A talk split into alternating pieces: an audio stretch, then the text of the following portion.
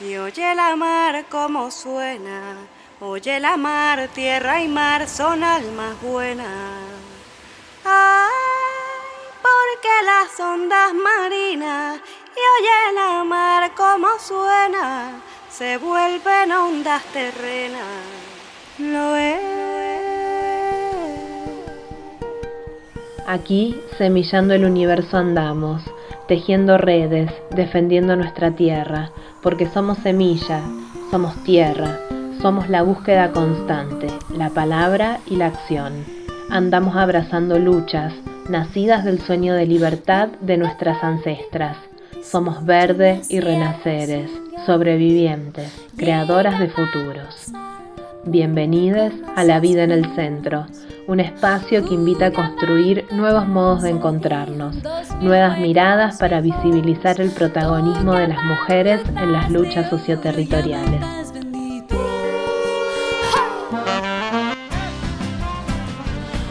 Hoy en La Vida en el Centro estaremos conversando con Alejandra Pericet y Gisela Mercado, compañeras de la Asamblea para Bachasca, abordando el quehacer colectivo de ese espacio integrado por vecinos del Valle. Nos cuentan sobre el conflicto que abre el avance del proyecto de traza de la nueva autovía Ruta 5 que une los tramos entre Alta Gracia y Villa Ciudad América. También estaremos hablando sobre la audiencia pública que tendrá lugar desde el próximo 9 de agosto y la caminata por el buen vivir que se vienen para Bachasca. Sin más preámbulos, las escuchamos. Mi nombre es Alejandra, eh, pertenezco a la Asamblea para Bachasca que es un grupo mm, que articula organizaciones y vecinos de acá del Valle de Parabachasca, de diferentes comunas y municipios que lo integran. Y bueno, hace ya varios años que, estamos reunidos pensando en nuestro territorio, ¿no? Como nuestro lugar y el lugar que queremos habitar. Eh, nos conformamos en el 2016 cuando se iba a modificar la ley de bosque, la 9814, que fue como, como este primer acercamiento que hemos tenido de lucha y de resistencia a, bueno, a, esta, a este estado de situación que atraviesan nuestros bosques nativos y las problemáticas en realidad socioambientales que, que, que se ven, que, que, se generan a partir de, de todas estas cambios, estas modificaciones que se pretenden y que se realizan sobre los territorios. El año pasado volvimos como, como a trabajar fuertemente, a juntarnos nuevamente por eh, los incendios que se dieron en, el 2020, que afectaron eh, gran parte del territorio, nosotros particularmente, nosotros particularmente acá en el valle. Eh, y a partir de eso empezamos como también a, repensar cuál era el, lugar que queremos habitar y qué, qué estaba pasando, qué nos afectaba. Paralelamente se da la presentación del gobierno de la provincia de Córdoba de un proyecto de autovía, ¿sí? de Ruta Alternativa 5, que evidentemente eh, va a afectar gran parte de, este espacio geográfico, que mm, entre ellos, particularmente lo que es bosque nativo, va a atravesar zonas eh, cicatrices de fuego, no solamente del año pasado, sino que ya venimos perdiendo gran cantidad de bosque nativo desde, desde hace muchos años, por eso pensamos que hay un plan sistemático tras estos incendios. Y bueno, a raíz de eso nos, hemos organizado un poco también para, evaluar eh, no solamente el, proyecto de la autovía, sino qué viene después de, esta autovía, ¿no? Y si verdaderamente no va a afectar este, esta forma de vida que hemos elegido para vivir acá en el valle.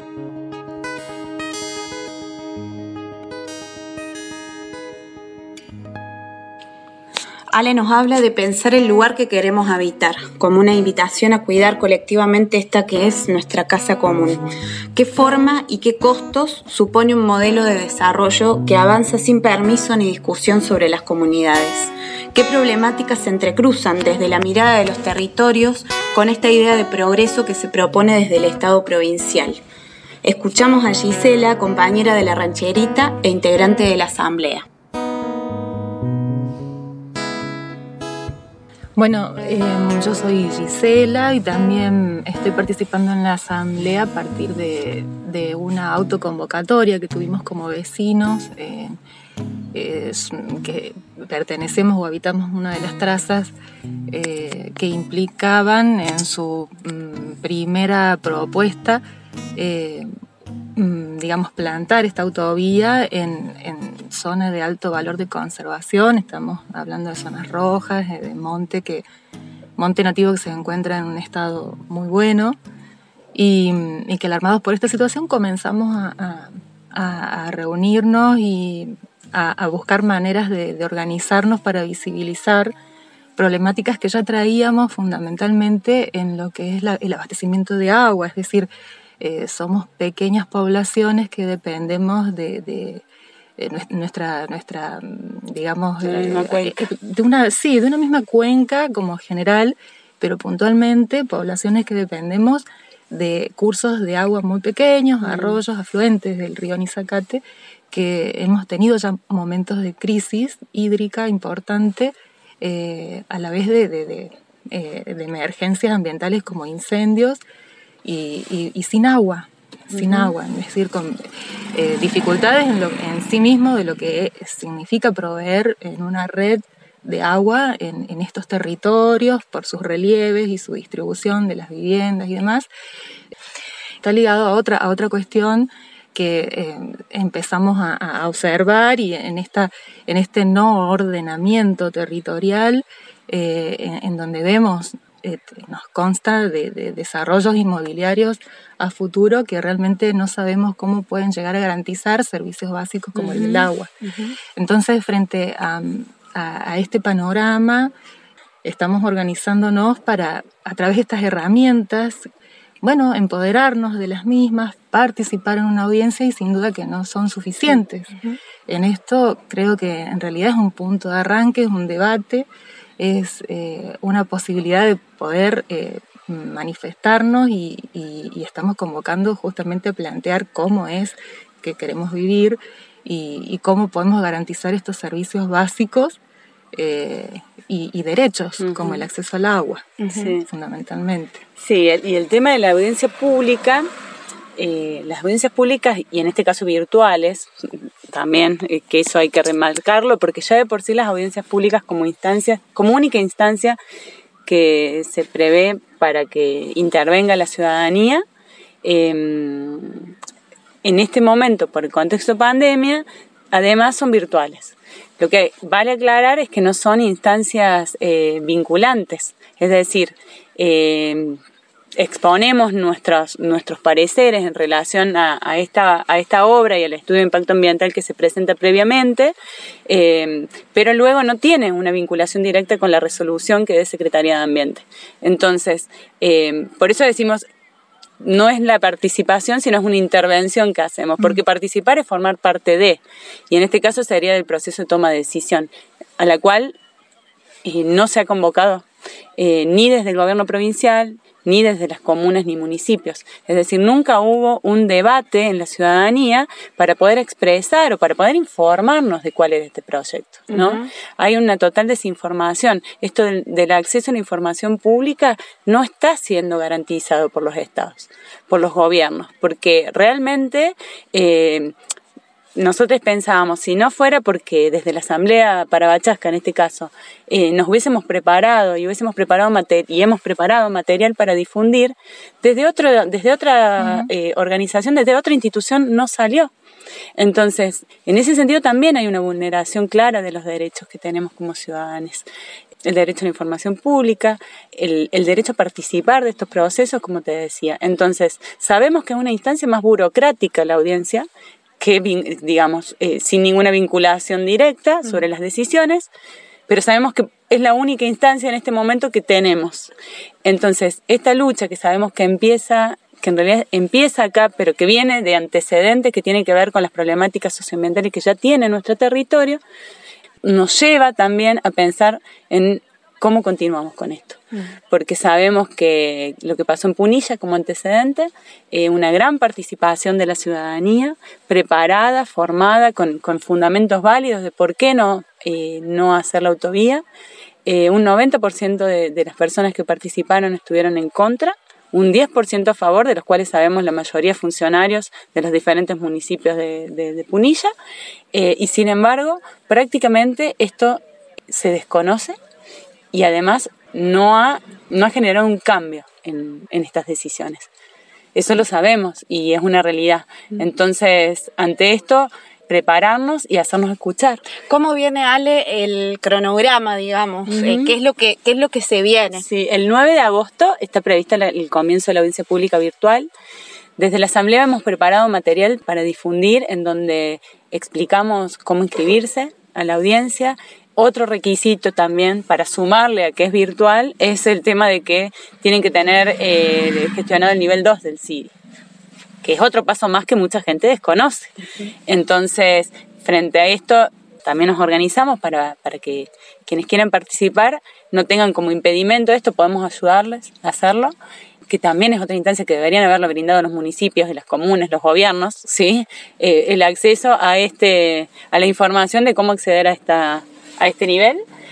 Y además, bueno, pensamos en esto, hay muchas organizaciones acá en el Valle Parabachasca eh, entonces decidimos juntarnos y como propuesta realizar una caminata como por el territorio, una caminata que significa esto, ¿no? Caminar nuestro territorio, recorrerlo juntos y mostrar que en esto somos parte y en esto tendríamos que estar en las decisiones también.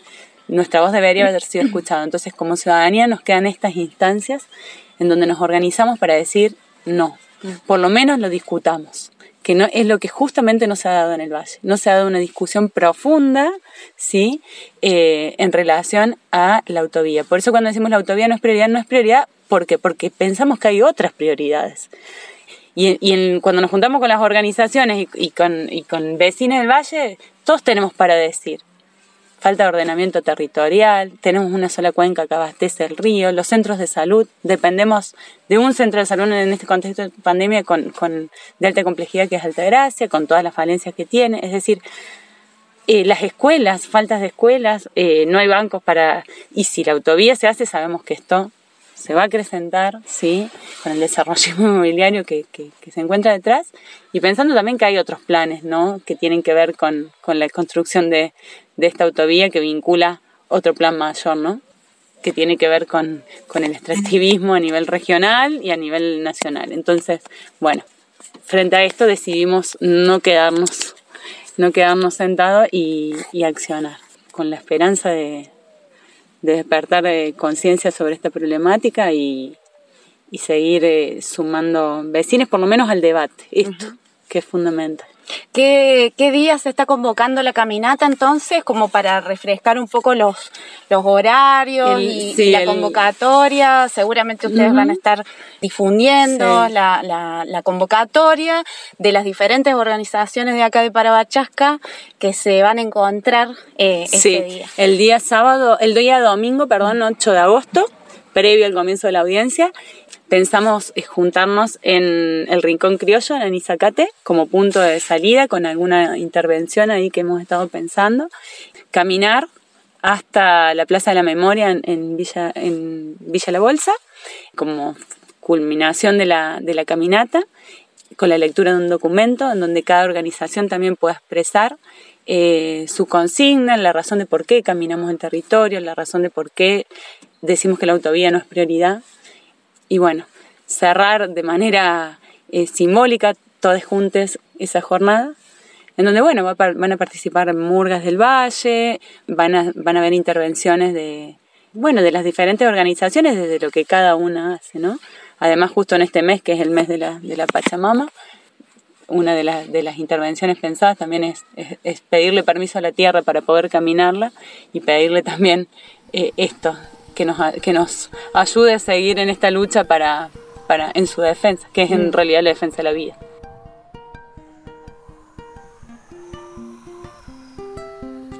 Y así vamos cerrando esta sexta columna de la vida en el centro, ecofeminismos y luchas por el buen vivir. Agradecemos de todo corazón a las compañeras que hoy nos brindaron este valioso testimonio e invitamos a todos a sumarse y a participar de la audiencia pública que inicia este 9 de agosto. Para quienes quieran saber más, pueden acceder a toda la información a través de las redes de la Asamblea para Bachasca. En este mes de la Pachamama fortalecemos nuestro compromiso con las comunidades en defensa de nuestra madre tierra que es abrigo, refugio y sustento.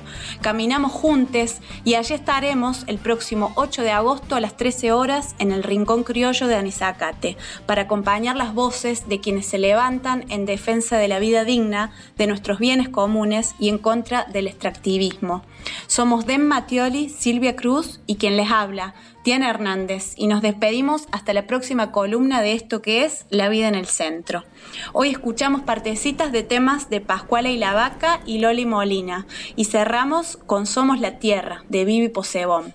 Nos escuchamos la próxima.